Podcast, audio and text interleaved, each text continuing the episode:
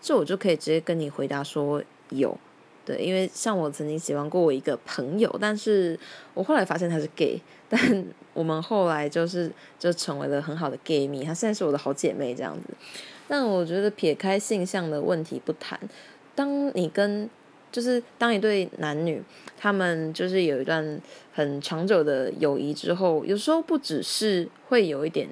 爱爱情暧昧的情愫，我觉得甚至会有带有一点点亲情，就是就有一种。超脱超脱友谊的感觉了吧？对，那其实分界并不是那么的明显，而且有时候你可能很珍视这个人，你不一定会把他作为你的情人，但是当你真的很很爱这个人的时候，爱也有很多形式啊，就不只是友情啊，爱情，它也可以是亲情的。对，像我跟我很多高中同学就是都是这样子。